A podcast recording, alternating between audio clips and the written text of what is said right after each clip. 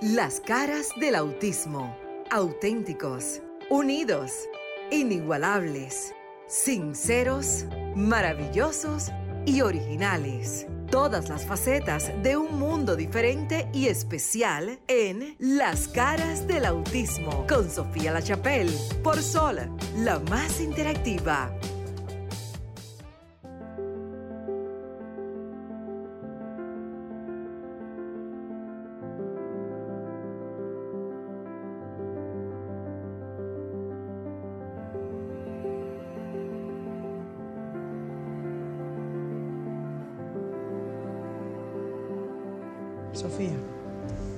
Hola, buenas noches. Un día de un sábado lluvioso, un día bonito. Pero nosotros estamos aquí en Sol 106.5, en la más interactiva, en este su espacio, Las caras del autismo, como cada sábado comprometido con brindar una programación dedicada al sector de la discapacidad, en especial a estas personas que le dicen ser autista. ¿Qué tú dices, eh, Víctor? Tú. ¿Dónde está tu nombre? Luis. Se me olvidó tu nombre. Olvidó buenas tu nombre. noches, Luis. República Dominicana. Buenas noches, mundo. Buenas noches a todos esos seguidores de este programa Las Caras del Autismo. Un programa especializado en el sector discapacidad que venimos todos los sábados de 7 a 8 de la noche por acá por Sol 106.5, la más interactiva.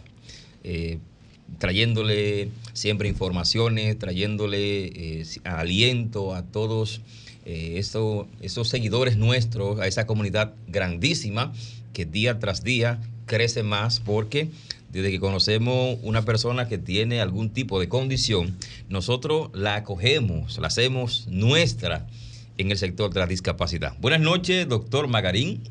Muy, pero muy buenas noches. Vamos a ver si no me falla comenzando con nuestra mentora, Sofía La Chapelle, la gran lideresa. Está en línea. Ahí, ahí, tengo la fémina, que no me voy a olvidar, Marisa Botier. También tengo a mi hermano, doctor Rafael. Y Luis Merán, o sea, oh, pero mira, está buena la memoria, ¿verdad? Está muy buena. Buenas noches para buena. el pueblo dominicano, buenas noches a nivel internacional. Y esta noche, como siempre, será un programa extraordinario. Gracias a Dios por estar aquí con nosotros. Buenas noches. Buenas noches, Sofía.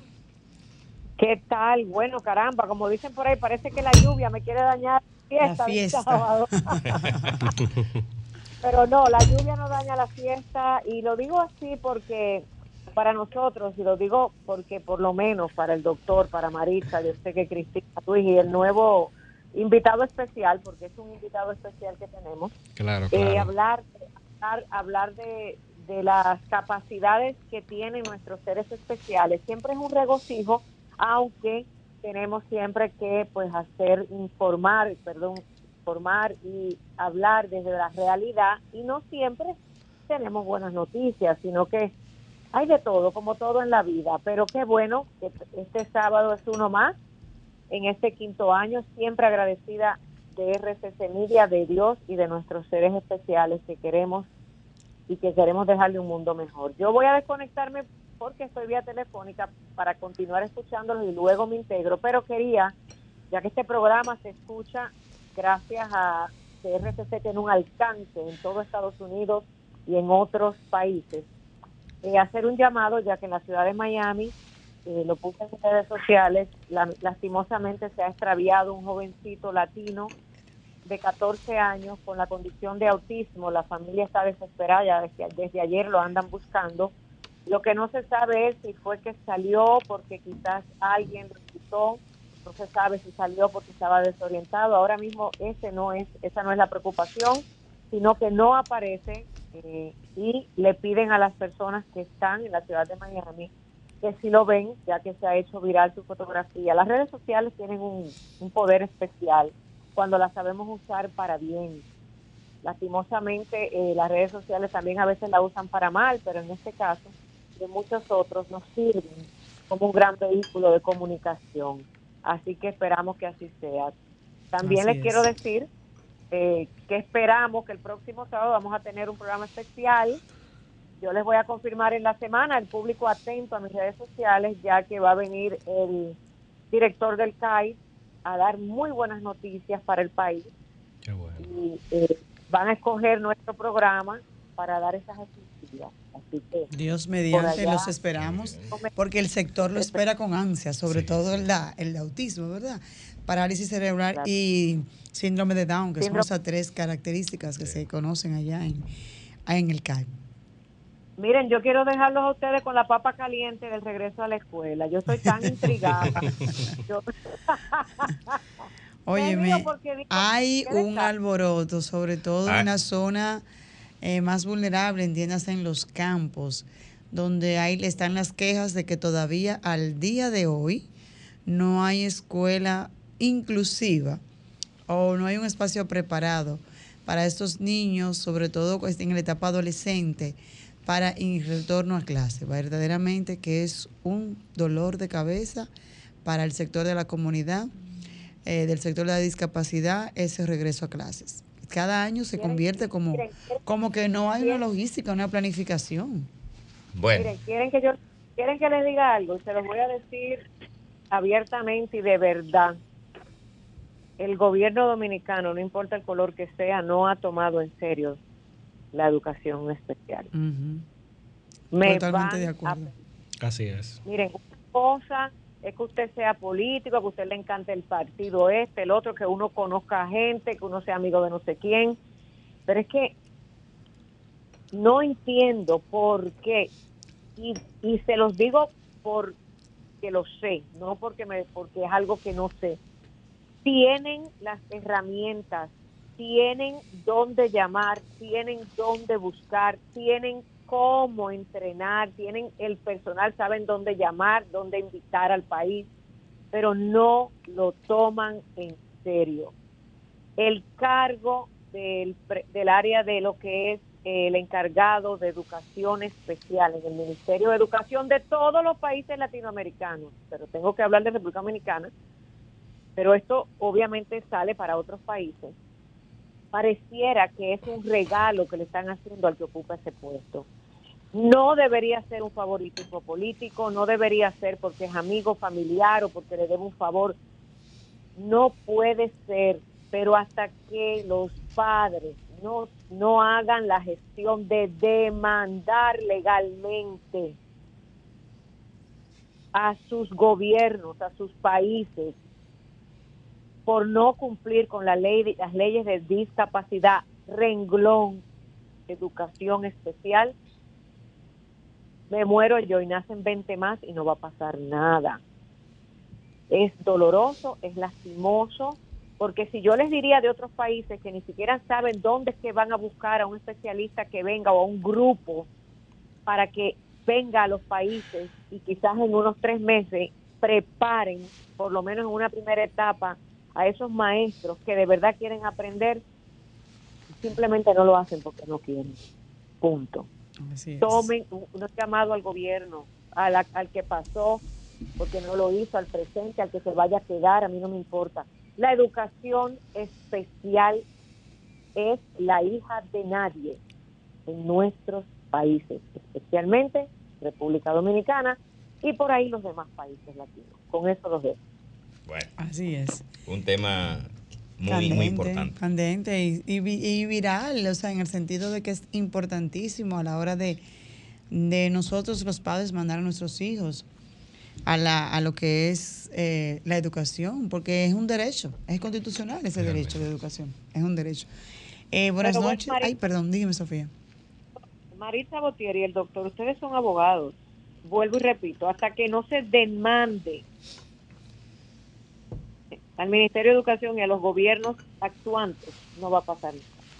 Sí, eh, en el Ministerio de Educación, como la República Dominicana, las falencias son múltiples. Así es. Y esas falencias tienen sus besmoles. Por ejemplo, Marisa, que está más actualizada que yo, desde el punto de vista con unas comisiones que se iban a formar a los fines de hacer el reglamento eso es respecto a la ley de autismo. Exacto. Yo, que yo sepa, se anunció con bombos y platillos, pero no ha pasado nada.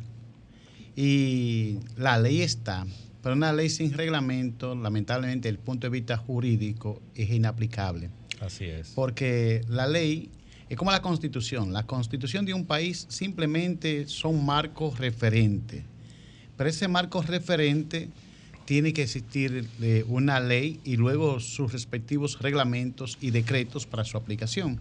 Lamentablemente nosotros ya tenemos eh, dos leyes que se han celebrado, inclusive el presidente tuvo la gentileza de reunir a todas las personas eh, que tienen problemas de comunicación y los denominados sordomudos.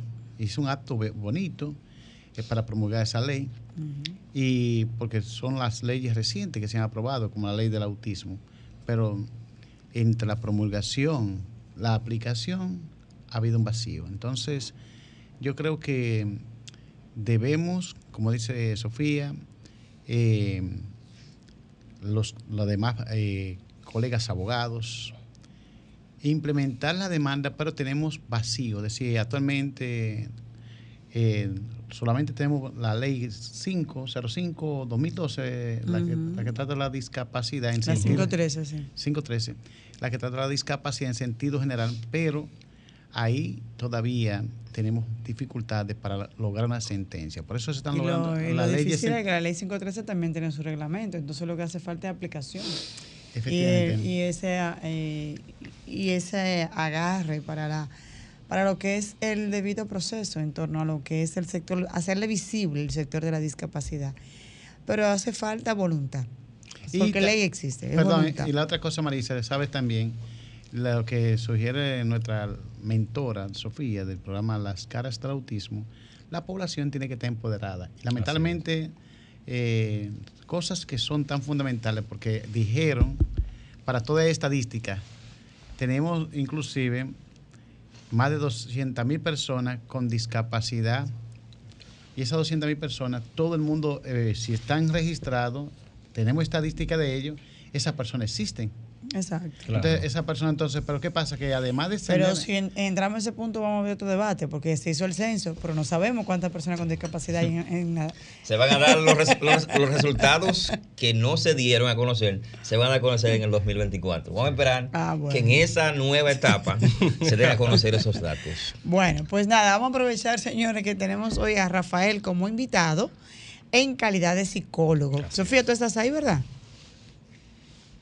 Bueno, pero antes. ella, le iba a seguir. Sí, ella está ahí. Pero antes quiero recordar, quiero recordar, escúchame Sofía, recordar nuestros números telefónicos de aquí de cabina para que nuestros seguidores y oyentes puedan comunicarse con nosotros y interactuar y participar de los temas que estaremos hablando en esta tarde noche. Si está en República Dominicana puede hacerlo a través del 809 540 165 y si está en el exterior, llámenos al 1-833-610-1065 y estaré en contacto con nosotros aquí en cabina de Sol 106.5 y este programa Las Caras del Autismo. Ahora sí. Muy buenas noches a todos, República Dominicana. Eh, para mí es un verdadero placer estar aquí con este grandioso equipo. Agradecido siempre a la señora Sofía Chapel, la mentora de las caras del autismo, una persona que ha dado mucho realmente por lo que es la causa de ese sector de discapacidad en nuestro país. También agradeciendo a Marixa por la invitación, al doctor Alcedo Magarín, que es un defensor de lo que son las leyes también en nuestro país. A Luis Merán también, que está ah, en esta mesa. Yo pensé que no iba a agradecer no, también. No, no, yo soy muy agradecido. Realmente el hecho de yo estar aquí, de ser invitado a este programa, también le agradezco a Enrique, que es nuestro invitado. Yo siempre ando con Enrique. Enrique, mi hijo, es un niño TEA, nosotros somos una familia TEA. Eh, yo soy psicólogo clínico, egresado de la UAS. También me especializo en lo que es el acompañamiento profesional de, personas discapacitadas o personas ya cercanas a una enfermedad terminal. Y ese punto que dice la señora Sofía sobre la inclusión en la educación dominicana, y nosotros con tantas capacidades, con tanto presupuesto para otras cosas que tenemos, realmente es muy lamentable que a esta altura del juego, como dicen popularmente, estemos tan atrasados en un área tan importante como lo es la educación inclusiva y también el desarrollo de programas donde las personas en, en general se puedan relacionar más con este tipo de discapacidad. Realmente es un tema que siempre nos va a ir de la mano y, a, y a luchar por el mismo. ¿Por qué? Porque, como decía eh, el doctor Magarín, si las familias no nos empoderamos, si las familias no tomamos el rol como debe de ser, de ser ese veedor de los derechos de las personas con discapacidad, el Estado nos va a tomar en cuenta, sí es cierto, porque somos un ente de la sociedad. Estamos dentro de, la, dentro de lo que establece la Constitución, es verdad. Pero el Estado tiene muchas prioridades. Así es. Entonces, dentro de esas prioridades, quizás nosotros estemos, sí, pero es la familia la primera que debe unirse, velar y luchar porque los derechos de nuestros hijos nos estén de manera pidiéndolo. O sea, como que mira, por favor, incluyeme en el presupuesto una escuela que tenga las características y las condiciones para que el niño pueda ir a la escuela. Mira, ahí, ahí mismo voy. Desde, desde que iniciamos con el tema, yo de una vez se me encendió un bombillito. Y es que tuve un caso en la escuela que soy eh, presidente de la ACMAE, donde una señora fue a que le recibieran a su niña de cuatro años que tiene un diagnóstico de wow, síndrome de Down. Ella exige que el gobierno tiene que eh, eh, asegurarle la educación a su hija. ¿Cómo, está, cómo está lo que es? Sí, como es normal. Ella, eh, ella, hasta, hasta, ahí tiene razón ella. Exacto. Pero lo que pasa es que aquí las escuelas, todas, no tienen las condiciones para aceptar niño, la niña, una persona con discapacidad. No están todas preparadas. No están todas preparadas. Hay algunas y están en ciertos lugares. Pero está bien. Ella va, eh, se va a la dirección, exige que se le, su niña hay que atendérsela. La directora dice, bueno, aquí no hay condiciones porque esta escuela no está preparada para recibir niños con ese tipo de condición. Ella dice, no, no, yo también tengo, le dijeron, usted puede quedarse con ella, por ejemplo, hasta el mediodía para eh, que le cambie los pañales cuando la niña haga el, eh, sus necesidades. Sus necesidades. Él dice que no, que ellos tienen que garantizarle eso. Ahí vamos con el tema de la familia, que la familia no puede dejarle todo al gobierno, a la educación. La familia tiene que también formar parte, porque no es un problema eh, mío ni, ni, del Estado, es un problema de todos. No un problema, sino así tenemos que todos tenemos todos que enfrentarla. Entonces, ahí voy al tema que la familia tiene que también involucrarse. y ese es un llamado, Luis, que nosotros desde el inicio del programa siempre lo hemos dicho, las familias tienen que integrarse, hacer grupos de padres en donde van a las escuelas, donde yo puedo cuidar del niño tuyo o viceversa, porque yo trabajo en, a tal tiempo, tú puedes hacerlo en X hora, porque los maestros no están llamados para eso. O sea, los maestros eso lo dije yo para, estar eh, en lengua española, en aprender, que aprende a escribir y a leer en esa etapa, no para estar cambiando ni, haciendo esas labores. No, no es su rol. No es su rol. No es su rol. Entonces también eso, también hay que ponerse en el lugar de los maestros.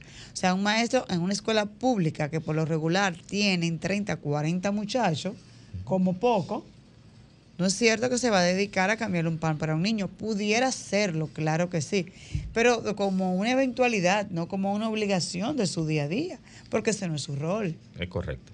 Bien, miren, señores, uno escucha cosas, por ejemplo, a mí me llegó una nota de una especialista justamente que me contó que ahora al comenzar el año escolar había un niño que lo habían evaluado y, y le dejaron para ingresar al colegio, porque el padre había hecho un cambio de colegio. Y porque en el colegio donde estaba, la modalidad muy elegante de sacarte a tu niño de la escuela es cambio de ambiente. Le habían sugerido cambio de ambiente para el crecimiento del niño.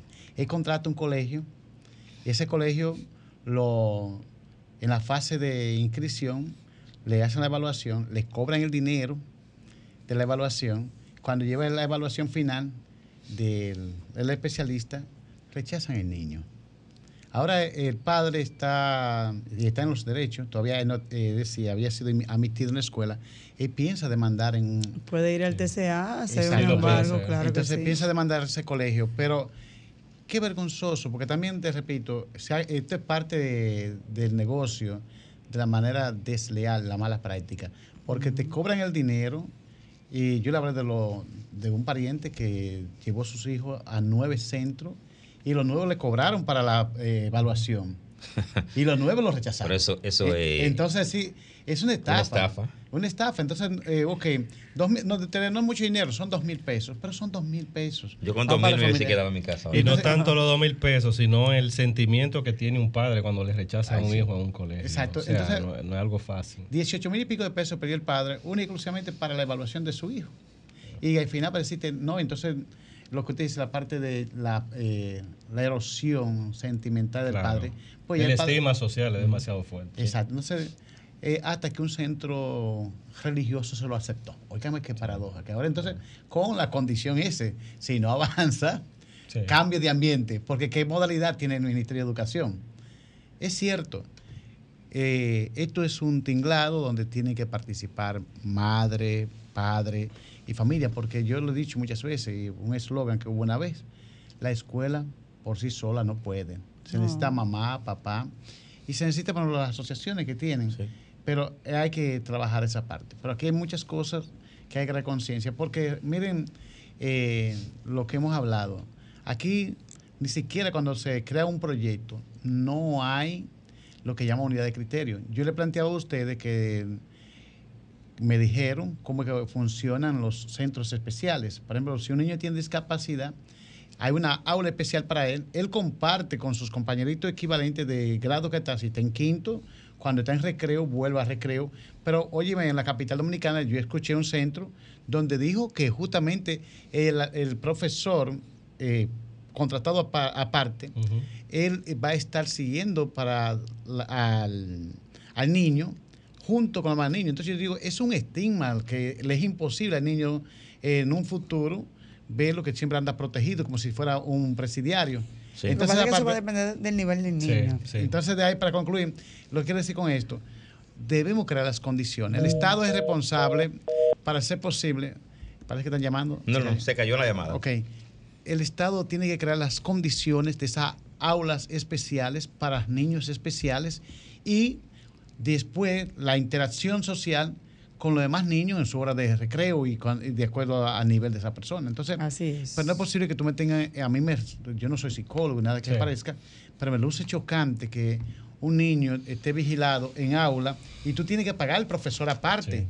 Porque esa situación que es inquietante. Tú pagas una alta matrícula de 20 mil y pico de pesos y tú tienes que pagar a un profesor entre 15 a 22 mil pesos. Entonces, en un, no toda persona, con un salario nuestro que yo escuché aquí, es decir, el salario mínimo de este país es menos de 13 mil pesos. Y, el otro, porque hay tres escalas de salario, y el que más llega, llega a 16.500 pesos en la escala mínima. Entonces, ¿cómo te va a pagar 40 mil pesos solamente para tener un hijo en el colegio? Y esa es la parte del colegio. Mire, Magarín, déjame darle un poco de iluminación sobre el tema de, de los profesores sombra, que es el tipo de profesor o de profesional que se utiliza en ese caso. Eh, en mi caso, mi hijo más grande, él presentó un problema en un colegio que a él no le gustaba el colegio porque en el colegio le hacían bullying. Que eso pasa mucho. Le hacían bullying. Entonces, en el colegio, ellos se dieron cuenta que nosotros como padres ya estábamos atentos a ese comportamiento. Pero ellos no querían eh, interceder en ese conflicto que estaba pasando. Entonces, ellos decidieron decir que el niño tenía problemas de déficit de atención, que no atendía. A la larga tuvimos que buscarle un profesor sombra por requerimiento del colegio. Porque también llega el punto que el colegio te hace un tipo de... te sugestiona. Te dice, o tú no buscas un profesor sombra que, que asegure que el niño esté recibiendo la clase, o tú dejes el colegio. Hasta eso se llega. Al final nosotros incluso tuvimos casi que demandar a esa gente. Pero, ¿qué, le quiero decir con el profesor Sombra? La señora eh, Marixa dice que también depende del grado de funcionabilidad del niño. Hay niños que tienen un grado de discapacidad demasiado desarrollado y son totalmente dependientes de otras personas. Entonces, el profesor Sombra o el maestro acompañante lo que hace es que está con ese niño, velando que ese niño, eh, algo tan sencillo como agarrar el lápiz y escribir la línea en la respuesta donde va en el cuaderno lo haga, porque hay niños que se distraen y ni eso pueden hacer. Entonces, en un ambiente, imagínese uno en un ambiente de niños totalmente diferentes a, a un solo niño. Entonces, para que ese niño reciba la educación necesita de otra persona. Entonces, los otros niños están pendientes. Es cierto que se crea un estigma porque el niño se siente diferente. Los otros niños sienten que a ese niño tiene una situación porque está acompañado, pero también eso es parte de la práctica, porque en el peor de los casos el niño no recibiría la educación, porque hay niños que si no tienen un profesor sombra no le pueden dar la educación. ¿Y por qué el tema de los profesores sombra es tan complicado? Porque la mayoría o todos los profesores sombra tienen que ser psicólogos o estudiantes de psicología para que entiendan el porqué de, esa situación, porque un maestro normal, de, por decirlo, un magisterio normal, no entiende a veces el, comportamiento de un niño con una discapacidad. Porque posiblemente, escúchame Marixa, no haya sido formado bajo esos criterios. Pero la, la cuestión es que formar maestros para educación especial, no algo que le salga ni barato ni fácil al Estado. Bueno, pero el, Estado tiene sí, que. el Estado tiene la obligación, pero yo como psicólogo te puedo, le, hago sugerencia a la UAI, le hago sugerencia al Estado en ese caso. Hay muchísimos psicólogos que ya cuando están terminando pudieran hacer sus horas de pasantía en ese tipo de trabajo. En educación, un ejemplo, pero no es misterio que la cuestión aquí de educación y de salud pública todo es un tema político. Pero quiero antes todo escuchar. Un tema político. Yo quiero escuchar, señores, a esas personas que están allá afuera, esas personas que, que, están viviendo, que están viviendo en, carne propia esta situación. Eh, al inicio del año escolar 2023-2024. Quiero escucharlo, quiero eh, que nos cuenten sus experiencias, cuál, eh, cómo ha sido este inicio. Pueden llamarnos a esta cabina al 809 540 1065 desde República Dominicana. Y si tenemos algún seguidor u oyente que vive fuera en el exterior, eh, puede también llamarnos y contarnos su experiencia de años pasados o año eh, este año. Así que llámenos al 1-833-610-1065 y estaré en contacto con nosotros aquí en el programa Las Caras del Autismo. Siguiendo en esa misma línea, eh, Rafael. Rafael. Yo todavía que olvidé los nombres de la sí, ya me di cuenta. muy poco para el Alzheimer. Yo estoy cansada realmente. pero estoy cansada. Oye, por compromiso de, que hay que seguir aquí en la lucha. Entonces, Rafael, siguiendo esa misma línea, cuando un padre toma la decisión de contratar si se puede llamar así, ¿verdad? Los servicios. Sí, claro, un, contrato. De una persona, maestro sombra o acompañante, como se dice, ¿verdad? Para que suene más bonito. Eh, eso lleva un costo. Claro. eso conlleva unas horas. Claro que sí. ¿Qué tiempo más o menos para las personas que nos escuchan? ¿Y cuál sería? Tú dijiste que la, recomendación sería que sea una persona psicólogo o estudiante de psicología. En, generalmente, por el mismo centro. Hay casos que el centro tiene es un equipo que ellos recomiendan que haga ese trabajo, que son jóvenes que han frecuentado el centro de otras situaciones, porque todos los años aparece uno o dos estudiantes que necesitan ese tipo de cuidado. Ok, entonces más o menos, ¿en cuánto oscila eh, el costo para que haya personas que nos escuchan y digan, ok, yo tengo, tengo la necesidad de contratar este servicio, pero eso me va a conllevar crear un presupuesto aparte o un presupuesto dentro de lo que es la, el presupuesto educativo del niño? ¿Cómo más o menos qué costaría eso? Mira, yo te voy a decir las dos balanzas, las dos caras de la balanza. La, de las personas que pueden pagar, que tienen práctica privada y pueden pagarlo, tienen buen ingreso, oscila entre los 14 mil hasta los 25 mil pesos. sí. es, una realidad, o sea, es una realidad. un salario. Y si, es una persona y si son personas como en el otro caso, comprometidas con ayudar a los demás, que no tienen esa ayuda financiera, generalmente se busca un amigo, un familiar que estudie psicología, que sea de término, que ya está en su pasantía, o que sea psicólogo educativo, que esté desempleado. ¿Y cómo lo puede acompañar? Ellos buscan la manera de que las tarifas sean de algunos 5 mil o 10 mil pesos, porque hay que tener en cuenta que esa persona va a estar la hora que dure el niño. A veces duran hasta más tiempo, porque a veces tienen niños que de salir del colegio tienen que ir a la terapia, y esa persona tiene que acompañarlo en las terapias ¿Por qué? Porque tiene que acompañar que el niño cumpla con todo su proceso, que no es nada fácil.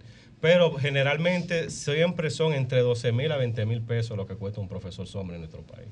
sí, anda por ahí. 12 mil a 20 mil pesos. Sí, y entonces eh, le reitero, no solamente termina ahí, usted dice después el padre tiene que pagar la terapia aparte. Inclusive al, sugieren algunos eh, casos específicos que tienen que pagar un, un profesor de tarea. O sea que además de todo eso, eh, es un costo muy elevado para muchas personas eh, con los salarios deprimentes que tiene República Dominicana. En la otra parte, eh, Yo vi un aula especial en mi pueblo, Jarabacoa. Es la única que conozco, pues tú tienes que hablar de lo que conoces.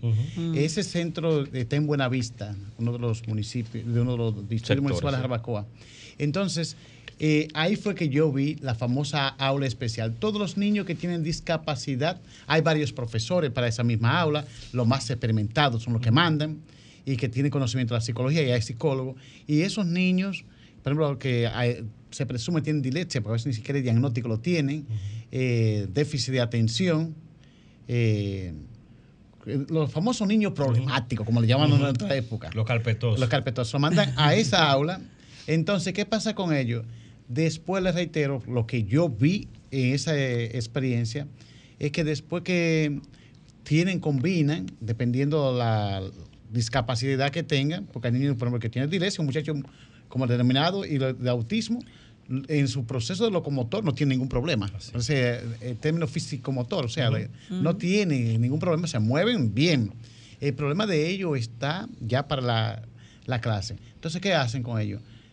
Si están en quinto grado, le dan la clase correspondiente al quinto, en esa aula. Luego, cuando terminan, eh, toca el famoso recreo, lo dejan salir, que estén junto con sus pares y así por el estilo. Pero esa parte es dignificante, porque no es, no es verdad que va a aparecer un prisionero que tú tienes al lado, un guarda para cuidarte. Entonces, sí, y así el bullying no es menor.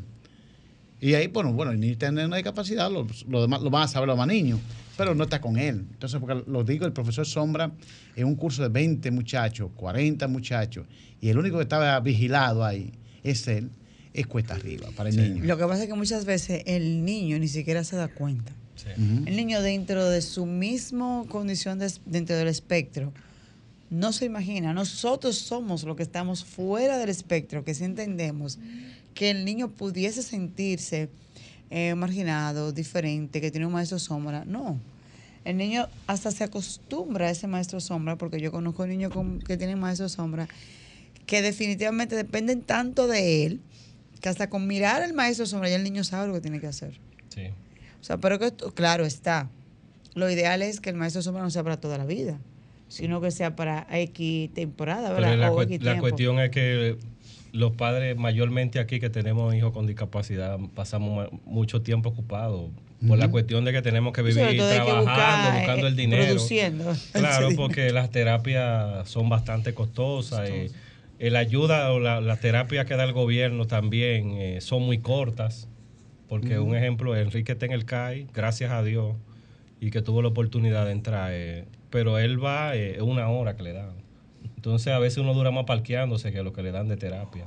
No es suficiente. No es, entonces uno no se queja, uno no se queja porque uno no puede quejarse donde hay un, donde hay un país que sabemos que hay millones de niños que ahora mismo no tienen el diagnóstico, que están a la espera, pero realmente son cosas que a veces uno no entiende, porque existe la estructura, existe el presupuesto y muchísimos profesionales que no están trabajando que están dispuestos a ayudar. Así es. Hola, buenas noches. ¿Estás en las caras del autismo? Buenas noches. Sí, buenas noches. ¿Su nombre? ¿Dónde nos llama? Habla el arquitecto Díaz aquí de la Romana. Gracias por estar en sintonía.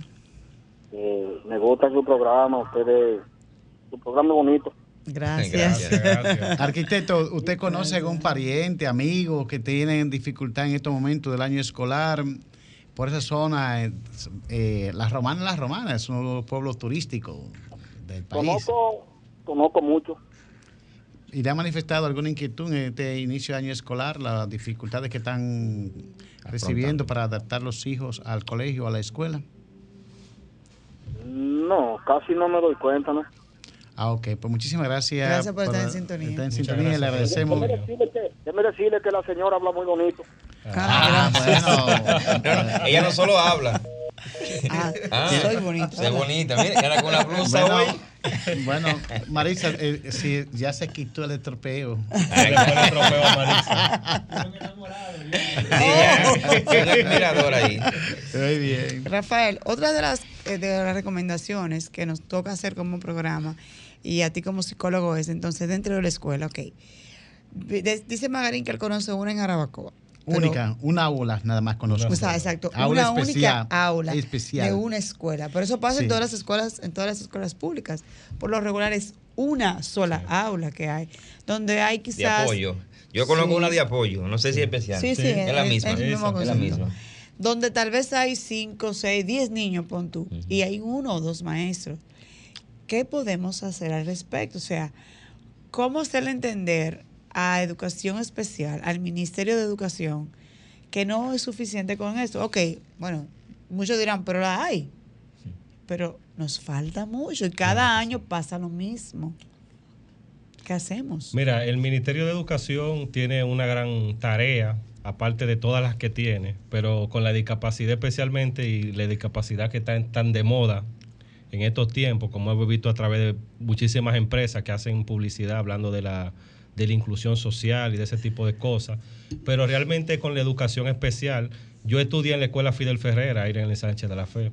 Entonces nosotros teníamos lo que era la escuela Santo Domingo, dentro de la escuela Fidel Ferrer, que era una escuela también de educación especial. Todavía existe, me parece ahí, que era de las pocas.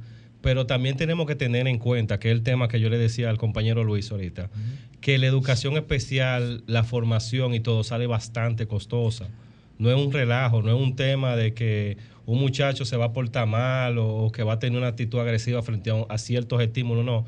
Es una educación totalmente diferente. ¿Por qué? Porque son niños que vienen con, con diferentes problemáticas. Cada niño discapacitado tiene una diferente manera de ver las cosas. Entonces, el Ministerio de Educación, yo entiendo que debe de abrirse más a las universidades, que son las que están capacitando a los psicólogos clínicos, a los psicólogos escolares, porque realmente habemos muchos psicólogos clínicos, muchos psicólogos eh, escolares que no estamos ejerciendo por falta de oportunidades, que tenemos la voluntad, tenemos los conocimientos para poder hacer de la sociedad algo mejor pero realmente no nos dejan. llamado a, o claro, un voluntariado. Claro, no, los voluntariados existen porque este, pero dentro del Ministerio de Educación. claro que sí. Cristina es una de las personas que más defiende la educación inclusiva, pero el problema está es que ustedes lo saben también, ustedes lo saben mejor que yo, que el tema de la política y de las regulaciones de las instituciones del Estado es algo muy complejo. Es como ellos piensen que puede hacer el programa. Si ellos dicen, escúchame, si un ejemplo de educación dice, el programa lo vamos a hacer de tal forma de educación eh, integral. Integral, vamos a decir. Ellos van a traer 200 profesores de otro país a dar una educación integral especial a una cultura dominicana, teniéndolo aquí. Yo, yo voy a volver voy, a volver atrás cuando eh, Sofía eh, decía que esto pasa mucho y duele mucho. Claro oh, uno se siente mal. ese complejo de Guacanagaritza acuérdense que uno se siente mal claro. Sí. decía que voy a volver atrás con el tema que decía Sofía al inicio y es que no ha habido voluntad.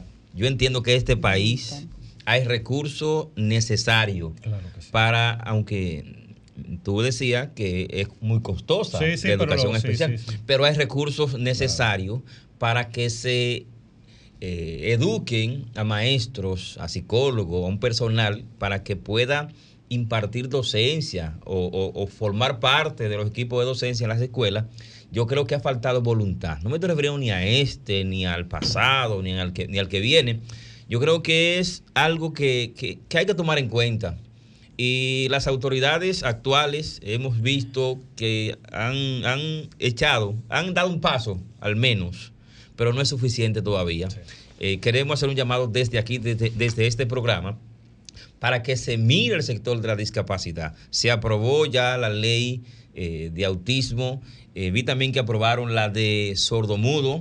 La ley de lengua de señas. Y también, y esperamos que sigan aprobando otras leyes que vayan en beneficio, que vayan en favor de este sector tan grande. Y que más adelante podamos decir en este mismo programa, bueno, se nos escuchó, se está invirtiendo en la educación especial.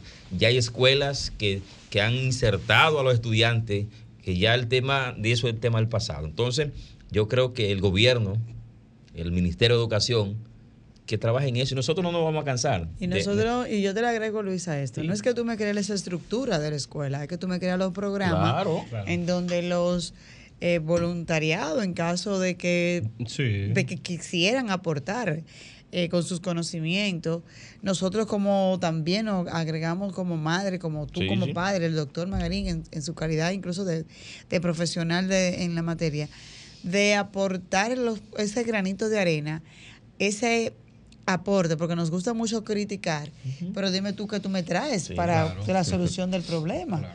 Pero no es solamente que tú me digas a mí, ah, no, créame la escuela. No, tú me puedes crear la estructura, pero si tú no me creas la base para esa llamada educación inclusiva, esa educación integral. Porque, ok, te, te acepto el niño en la escuela y ahora el niño está ahí sentado, pero el niño no, no, no, no, igualito, no igualito que en la casa. Exacto. No peor. O peor que en la casa. Porque en la casa él sabe que esa es su casa. Claro. Ten su, ambiente. su ambiente. Pero ahí el niño ni está jugando con los demás niños, ni está recibiendo una educación, ni está siendo parte de lo que es el equipo de trabajo. Entonces, de nada nos sirve. Esto es un conjunto, eh, estructura, eh, infraestructura, pero también eh, capacitación, condiciones para que se pueda impartir la educación especial. Yo preferiría que no hagan estructura, pero que sí que capaciten a los maestros, a los profesionales en el área para que puedan dar un mejor servicio. Porque no como tú dices, de nada sirve que tengamos ahí una edificación, eh, que tenga su rampa, donde un niño en silla de ruedas pueda moverse fácilmente, que un niño ciego, no vidente, pueda también eh, eh, caminar libremente. Pero entonces, ajá, ¿y ahora qué hacemos? Miren, son muchas las situaciones que tenemos en el país. Miren, nos gusta el modismo. Y vos sabés la palabra que usted utilizó. Está de moda la discapacidad. Pero no es que y la palabra inclusiva. Sí, y está de moda la palabra inclusiva. Bueno, en un videito en estos días que yo vi de un TikTok muy interesante, eh, con el TODES. Ah, ya. Ustedes lo han visto que en las redes. Y yo lo utilizo para fines de la capacitación que doy en inducción a la administración pública. Porque usted diga TODES no está resuelto, porque la joven le dice, ok, y dice, ¿usted cree que con todo se resuelve todo? No, porque aquí somos inclusivos. Dice, ah, pues miren, yo tengo un invitado que es ciego. ¿Hay una rampa? No tenemos. Eh, ¿Tienen a alguien especialista para lenguaje de señas? No lo tenemos. Es en el restaurante. Y me acaba de llegar una, persona que eh, necesita de la rampa. No la tenemos. Entonces dice, el simple hecho que usted que es inclusivo con el todes, usted no ha resuelto nada. Está de moda. Entonces, yo sí creo entre nosotros, y por ejemplo, yo, eh, Marisa, cuando asumo cosas en la vida, las asumo con conciencia. Y por eso soy coherente. Y duro mucho cuando me meto en un proyecto. Es para hasta enamorarme. Es decir, lo pienso mucho para cuando me comprometí, estoy comprometido. Me comprometo con causa. Por ejemplo, en estos momentos, que yo he visto hace menos de 20 años, porque lamentablemente me ayudan los años que tengo de vida y mi vida profesional, me han mantenido en el tapete de la vida de trabajo social. Primero periodismo, luego derecho y luego funciones públicas. ¿Qué he visto? Hace menos de 20 años aquí no se hablaba de discapacidad. Y los nombres que tenía eran los inválidos, Sí. Eh, mongólico, es decir, de manera despectiva. ¿Qué pasó? Después los nombres han ido cambiando, te dijeron ya no inválido, sino eh, discapacidad. Se comenzó a crear un vocabulario, una especie de conciencia. Y hoy en día yo he visto de esos programas comerciales ya, cómo se han ido filtrando los critinas y las critinas. O sea, lo uso en plural. Personas como usted, eh, Rafael, que te den unos cinco minutos, dos minutos para que tú anuncies una actividad de una discapacidad. Y el mismo productor del programa y el conductor, eh, si te da dos minutos, el mismo se toma uno o dos, creando una especie de conciencia. Antes no se hablaba de eso por lo que hablamos, no había concienciación. Este programa que ya tiene cinco años, de los 20 que yo estoy hablando, que no se hablaba del tema, que era eh, se manejaba mal el tema de la discapacidad, este tipo de programa lo que nos lleva es a esto, crear concienciación, crear visibilidad, porque antes, ok, ah, este muchacho siempre era un indeseable del curso, acuérdense, porque nosotros fuimos estudiantes. Claro. y siempre habrá sido un loco indeseable. Pero ese loco indeseable nunca nadie dijo que ningún tipo de discapacidad qué discapacidad tenía. Hoy en día esas personas eh, no han muerto, son gente analfabeta, son gente inclusive muchas veces en conflicto con la ley, pero no es porque son, eh, hayan nacido criminales o, el sistema lo cometido criminal, sino justamente por no recibir la capacitación adecuada. Entonces yo creo que... Esto, la oportunidad, exactamente. entonces en este momento nosotros estamos ante la nada porque todavía por mucho bla, bla, bla, que se diga, nada tenemos a mano. Porque les digo, eh, yo eh, tengo en este momento en sintonía, tengo un sobrino con autismo y yo reconozco el acto heroico que ha, hecho la madre y el padre y la familia en torno a él y el muchacho va bien, pero eso ha costado. Hasta ahora te pregunta, ¿qué ayuda ha recibido del gobierno? Ninguna. Entonces, comienzo por ahí, ahora es con un, niño que está en proceso de dilepsia, que no saben si es dilepsia o no, porque el diagnóstico han fallado, han contratado tres especialistas, en cada consulta son 25 mil pesos, 75 mil pesos todavía no tenemos un diagnóstico real. Real. Entonces, esas situaciones de un Estado que tiene tanta falencia, para palabra dominguera, a este nivel de este programa, de las caras del autismo, vamos a utilizar la palabra falencia, para no decir eh, fallido. Un país con tanta falencia, hay que comenzar a corregir alguna. Entonces, pero esta parte, lo que creo como educador, lo que nos hace libre la educación y a través de la palabra. Este proceso de concienciación que está llevando a cabo en estos momentos, hay personas en el aire. Eh, ok. Eh, nos lleva a esta situación. Yo felicito estas iniciativas de, más de 20 años que tiene la, eh, la querida mentora de este programa, periodista internacional, Sofía Lachapel, cómo se ha consagrado a esta causa. Y esto no es una causa en vano. Y aquí estamos nosotros, que como siempre, uno siembra y no va a descosechar. Es decir, muchas veces usted siembra productos que es de varias generaciones que lo van a recibir por ejemplo, los que lo han luchado, me voy con dato histórico, un Duarte, un Sánchez, un Mella, la pasaron muy mal. Pero hoy, 178 eh, o casi 180 años después, tenemos en el país, hay personas al aire. Sí, ahora sí. Una patria. Sí. Así es. Buenas noches. Buenas noches, la cara del autismo. Así es. ¿Con quién hablamos y de dónde? Le habla Samuel Valdés de Higüey. Uh, oh, Samuel, ¿cómo se siente de príncipe de la Virgen, de la Altagracia, esa zona de la daña? Bueno, estamos por lo menos hoy de luto porque hubo un accidente y fallecieron varias personas. Así, eso, eso vi, sí, eso vi. ¿Cuántas personas murieron periódicamente? Porque vi la imagen, no me detuve. Yo sé que eso es triste lo que ha pasado. Pero yo, personas murieron. ¿Cuánto? Nueve. Nueve. Nueve, pues fue un accidente grande. Qué lástima. Pues en conclusión, el, tema que hemos venido tratando, me imagino que usted quizá lo trae a colación ahora de la, eh, eh, la, persona con discapacidad en la escuela. ¿Cómo se percibe por allá, por la región este del país, en la tierra de Doña Datica? Bueno, le voy a decir una cosa. Se ha hecho mucho después que Sofía Chaper eh, ha concientizado el pueblo y la gente ahora estamos interesados y realmente ahora la gente acude con su niño que tiene. Pero de parte del gobierno, el gobierno tiene que invertir más. Lo que tuvieron, no hicieron nada. Pero este por lo menos está haciendo el esfuerzo. Pero falta mucho, falta mucho. Pero ejemplo, mire, sucedió algo eh, 10 años generaron a, a la persona que tiene yate de lujo. Pero ¿cómo es posible, gobierno? ¿Cómo ok, ok, ese es otro tema, hermano. Le agradecemos, gracias por la llamada. Gracias.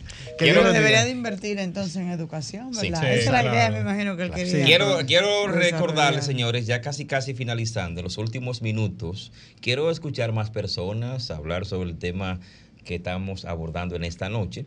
Llámenos, cuéntenos, díganos cómo se ha iniciado el año escolar por su sector. Llámenos al 809-540-1065 desde la República Dominicana. Converse con nosotros en este programa Las Caras del Autismo. Un puntico, Luis, que yo quisiera añadirle a lo que estaba explicando el doctor eh, Magarín.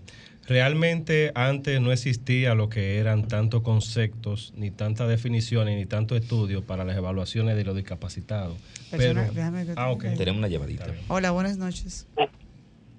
Buenas noches. Sí, ¿su nombre? ¿Dónde nos llama? Víctor Jiménez de Higüey. Higüey, eh, sintonía, qué bueno. Muy bien, Cuéntenos, eh, Ante ustedes hay que quitarse el sombrero, porque en realidad programas así de esa índole a este país le hace falta. No solamente a nivel de Santo Domingo, sino a nivel de la provincia, de los municipios, de los distritos municipales, para concienciar a la familia de que las personas con discapacidad son personas útiles para la sociedad. Entonces, eh, yo soy lo que digo, que ellos se han avanzado mucho, mucho, mucho. Ahora, ¿qué crítica yo tengo con relación a la persona, por ejemplo, con discapacidad? eh, en las calles, o sea, los ayuntamientos no se preocupan por hacer eh, los las calles, o sea, las aceras de contenedores con facilidad para que accesible, la persona discapacidad camine con facilidad, sea, sea una persona no vidente o sea una persona que le falte movilidad, no pueden hacerlo en las ciudades. Entonces yo creo que en esa parte hay que trabajar. Entonces yo creo que la, ciudadanía, o sea, nosotros lo mismo, los ciudadanos debemos poner hincapié de que las autoridades municipales se preocupen para que esa persona que tiene discapacidad puedan ser útiles en la sociedad. Eso es así. Gracias por estar en Muchas gracias. Muchas gracias. Eh, sí, continúe. Ajá, muchas gracias por su participación. veo que, por ejemplo, en, la, en, las, en las casas comerciales, sin mencionar nombre, veo que se están preocupando por hacer el lugar, el espacio adecuado para que Muchas gracias por estar en sintonía. Gracias por su aporte. Gracias, muy amable. Hola, buenas noches. ¿Estás en la escala del autismo? Muy buenas tardes, buenas noches, ¿cómo están ustedes? Le habla ah. Cristino Alejandro Canelo de Santiago. Buenas noches, gracias por estar en sintonía, Santiago. En primer lugar, estoy, soy no vidente con, como mi compañero que llamó. Sí. Eh, voy a aportar brevemente a lo que él acaba de señalar. Somos culpables porque la ley 0513 es una ley prácticamente nazi muerta. ¿En qué sentido? Esa ley no tiene consecuencias. Un no vidente, por ejemplo, se fue en un hoyo y sencillamente se mató. Entonces yo creo que nosotros también tenemos que exigir de que esa ley se modifique en el, sentido de que se ponga eh, consecuencia, se le dé al que viole la ley por los bolsillos y, obligue, tanto, no solamente al gobierno, a los empresarios que no parquen vehículos en las aceras, que se hagan las aceras como debe ser. El síndico que en paz, que en gloria esté José Rico, José Enrique estaba haciendo las aceras con las, las rampas y esas cosas. Voy a decir la, la marca, mi, mamá me manda la factura, y la sirena, porque eso. Entonces, ¿Qué se espera de eso?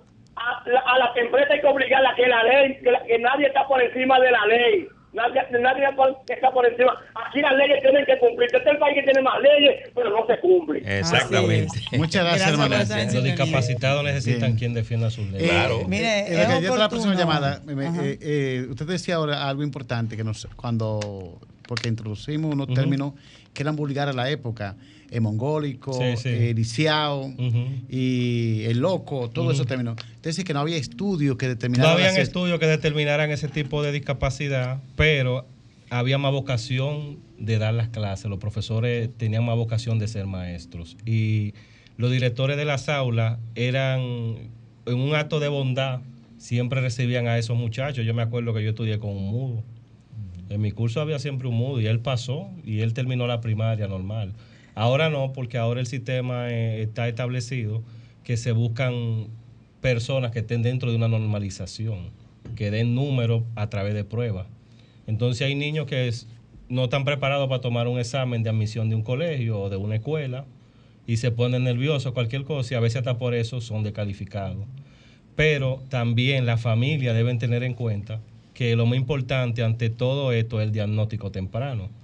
Antes de usted tener un niño a la escuela, a veces usted tiene que tener un diagnóstico de una situación que tenga ese niño, porque usted se da cuenta de los primeros 18 meses, cuando el niño comienza a dar, como dicen aquí, cambio de luz o señales de que no está dentro de los parámetros normales.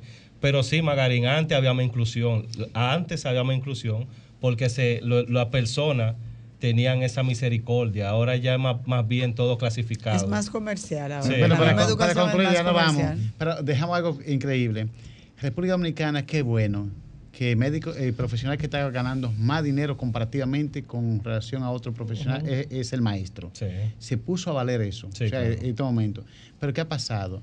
La vocación ha quedado atrás y lo que se anda en casa de dinero. y usted muchas veces las universidades hoy llena de, antes, bueno, cuando yo estudié en los, en los años 90, la beca era gratis para estudiar agronomía y estudiar en las universidades privadas patrocinadas por el Estado como puedo citar donde yo estudié, y, para la otra carrera de educación y agronomía. Y las aulas vivían vacías. Entonces, hoy qué bueno que la educación tenga esa gran demanda, pero están los bemoles en cuanto al interés particular que cada quien siente, no, es, no esa vocación especial. Veo que dice el reloj que hay que irse, ya casi. No, no.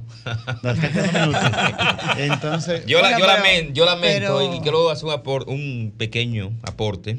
Yo lamento que esos diagnósticos, como he hablado, antes no se dieron, porque vimos deambulando por las calles personas que pudieron ser útiles a la sociedad y por un diagnóstico tal vez ni tarde ni temprano. Que nunca se supo. Nunca se supo de qué padecían, qué condición tenían.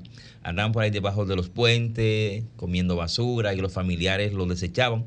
Pero ya ahora hay menos cantidad de esas personas en las calles. Eh, me van a disculpar el término. Hay gente que dice, ah, pues ya no hay loco en la calle.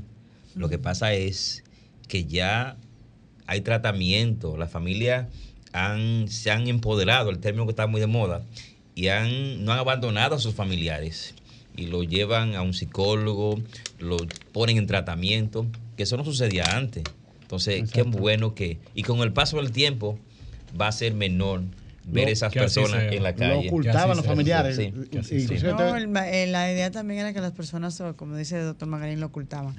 Bueno, el, el, mandato, o más bien decir, el llamado de nosotros de aquí como programa es a educación, al Ministerio de Educación, a prestarle no la debida atención, sino a crear los programas desde el área de educación inclusiva para que todos los niños, como bien establece la Constitución y la Convención de los Derechos del Niño y la Convención de las Personas con Discapacidad, establecen ese derecho a la educación, todos puedan tener derecho al mismo, no como una dádiva, sino como establece el derecho.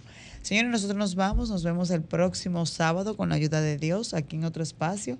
Las caras del autismo, hasta el próximo sábado, Dios mediante. Bye, bye. Que Dios bendiga. Que Dios bendiga. Sol 106.5, la más interactiva.